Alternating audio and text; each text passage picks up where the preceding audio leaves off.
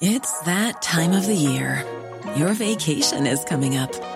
You can already hear the beach waves, feel the warm breeze, relax, and think about work.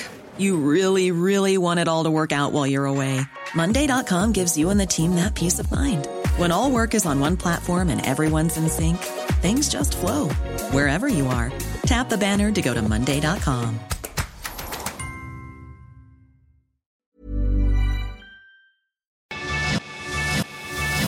cuento, te lo cuento. Tu dosis diaria de noticias. Excelente inicio de semana tengan todos y todas. Bienvenidos a su dosis diaria de noticias con Te lo cuento. Soy Laura Gudiño y acompáñenme a viajar alrededor del mundo y conocer las noticias más relevantes del día. Comenzamos. No nos ayudes, compadre. Joe Biden armó un mega relajo el fin de semana al decir que Vladimir Putin no puede seguir en el poder, algo que su gobierno después salió a matizar. Escapadita de fin de semana. El presidente de Estados Unidos, Joe Biden, anda por las Europas para reunirse con distintos socios y amigos con la intención de discutir qué harán frente a la guerra en Ucrania. El momento clímax del fin de llegó el sábado cuando Joe dio un discurso en Varsovia, Polonia, en el que se le fue a la yugular al presidente ruso, calificándolo de un carnicero. Pese a advertir que probablemente la guerra será muy larga, Biden dijo que Vladimir Putin no puede permanecer más tiempo en el poder del Kremlin. Eh, lo que el presidente quiso decir. Biden casi casi seguía hablando cuando funcionarios de la Casa Blanca salieron a calmar las aguas y a decir que Washington no está buscando derrocar al presidente ruso o que haya un cambio de régimen en Moscú. Desde Jerusalén, Anthony Blinken dejó en claro que su gobierno no tiene una estrategia sobre la mesa para que los hilos de la política rusa pasen a otras manos. Mientras tanto, el Kremlin salió a decir que un cambio de régimen en Rusia es algo que no decidirá Mr. Biden sino que será algo que decidan los rusos. ¿Y cómo va la guerra? Parece que los pronósticos de Biden se están cumpliendo, porque ya entramos en el segundo mes del conflicto bélico y aún no se ve la luz al final del túnel. Reportes locales anunciaron que las fuerzas rusas intensificaron los ataques a Kiev, que sigue bajo control ucraniano y cuyas escuelas se preparan para arrancar clases en línea desde hoy. El alto comisionado de Naciones Unidas para los Derechos Humanos aseguró ayer que ya se registraban cerca de 1.100 civiles muertos por la guerra. Noche de estatuillas. La noche más luminosa del cine tuvo lugar en los premios Oscar con una gala que tuvo de todo. Todo empezó muy bonito. La alfombra roja de este año tuvo lugar desde el Dolby Theater de Los Ángeles. Primero no pudo faltar Guillermo del Toro ganándose los corazones del público subiendo selfies desde su spot de la premiación. La entrega 94 de la Academia empezó por darle protagonismo a Dune, que se llevó cuatro premios antes de la ceremonia. Las estatuillas en boca de todos quien hizo historia tras convertirse en la tercera mujer en ganar la estatuilla a mejor dirección fue Jane Campion por The Power of the Dog. A su vez, la ganadora de mejor actriz protagónica fue Jessica Chastain, que aplicó la de La tercera es la vencida y logró por fin este galardón por su papel en The Eyes of Tammy Faye. Quien acaparó las luces fue Will Smith, y no necesariamente por llevarse el Oscar a mejor actor protagónico por King Richard, sino por soltarle un cachetadón a Chris Rock después de que hizo bromas de su esposa. Y la mejor película, la sorpresa de la noche se la llevó Coda, que ganó el Oscar a mejor película. Allí todo el teatro se levantó a aplaudir con lenguaje de señas en lo que fue una clara referencia a la trama de la película, que se centra en la inclusión de las personas con discapacidad auditiva. No está de más decir que quien se subió a recibir este premio con todo el team de la cinta ganadora fue Eugenio Derbez, ya que el mexicano fue uno de los principales personajes de esta peli. Aún así no puedes perderte nuestro último sorbo de hoy, ya que ahí te contamos a detalle quiénes ganaron en cada una de las categorías.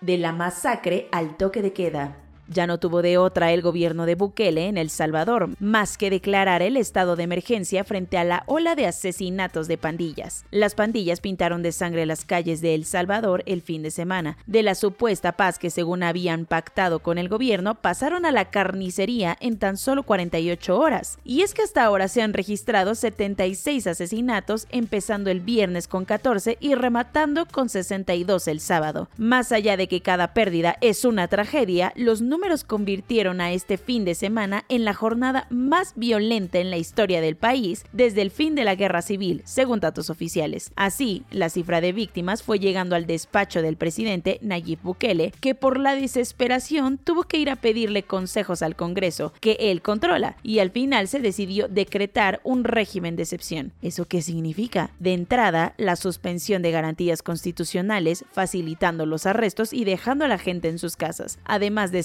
de un jalón negocios. Al final, Bukele pidió que dejen a sus fuerzas hacer su trabajo, amenazando hasta a los jueces. Cuentos cortos. Si te vas a disculpar, que no sea regañadientes. Eso es lo que le está pidiendo la Fiscalía Capitalina a la alcaldesa de Cuauhtémoc, Sandra Cuevas, que ya se veía más que librada de las acusaciones que policías auxiliares tenían en contra por abuso de autoridad, robo y discriminación. El meollo del asunto está en que los polis agraviados no aceptaron las disculpas de la alcaldesa porque no sintieron que las hizo con el corazón, ni siguiendo los protocolos con las víctimas. Por esto ya le avisaron que de no pedir perdón como se debe se pueden reactivar las medidas cautelares en su contra. En el aeropuerto Felipe Ángeles están empecinados en que sus pistas se usen sí o sí. Por esto están con todo pidiéndole a las aerolíneas que please se anoten para que el nuevo aeropuerto no termine siendo únicamente visitado por la variedad de comida mexicana que se ofrece. Es por esto que ya convencieron a Delta y Copa Airlines para que el segundo semestre del año tengan vuelos hacia Estados Unidos. Con esto se unen a Aeroméxico, Volaris y Viva Aerobús como las empresas que ya operan por allá. Otra cosa es que serían las primeras en tener vuelos internacionales, además de la que ya sale a Caracas.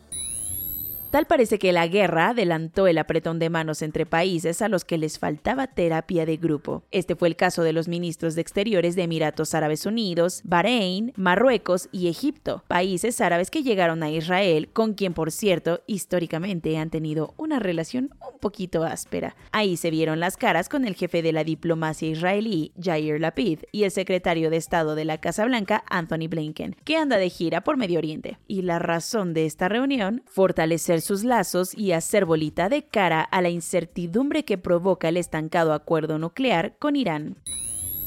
La educación es nuestro derecho. Abran las puertas de las escuelas para niñas gritaron varias mujeres que valientemente se manifestaron a las afueras del Ministerio de Educación del régimen talibán en Kabul, la capital de Afganistán. Como recordarás, los militares golpistas siguen pisoteando los derechos fundamentales de las niñas y mujeres al grado de prohibirles recientemente la entrada a la secundaria. Al final tuvieron a algunas manifestantes, pero ni eso paró la movilización que le exigía al gobierno talibán cumplir su palabra y permitir que las niñas asistan a clases, aunque parece que al gobierno de facto estas cosas le valen cacahuate. Nadie puede creer que el baterista de Foo Fighters, Taylor Hawkins, se despidió para siempre de nosotros justo antes de subir al escenario del festival Stereo Picnic en Bogotá. Y entre la conmoción por su repentina muerte, las investigaciones de las autoridades forenses siguieron su curso, revelando que el músico de 50 años tenía en su sistema diferentes tipos de sustancias antes de fallecer, como marihuana, antidepresivos, benzodiazepinas y opioides, aunque este hallazgo aún no explica al 100 su muerte. Mucha gente criticó lo explícito del comunicado de las autoridades colombianas, mientras que el mundo de la música sigue de luto. Una de esas revocaciones de mandato que sí se pueden poner muy serias es la de Imran Khan, el primer ministro de Pakistán, que está luchando por mantenerse en el poder después de que los legisladores de su país se le rebelaron y lanzaron una moción para quitarlo del cargo. Esto se votará el 4 de abril en el Parlamento y todo indica que está perdiendo adeptos, ya que de entrada 12 representantes de su partido le dieron la espalda, mientras que otros de su coalición ya dijeron que se están pensando el cambio de bando. A esto se le suma que el ejército, su antiguo besti, ya ni lo pela. Soy Laura Gudiño y esa fue su dosis diaria de noticias de este bello lunes 28 de marzo. Que tengan un excelente inicio de semana. Los invito a que nos sigan en nuestras redes sociales de TikTok e Instagram y nos vemos mañana aquí en su podcast informativo favorito, Te lo cuento.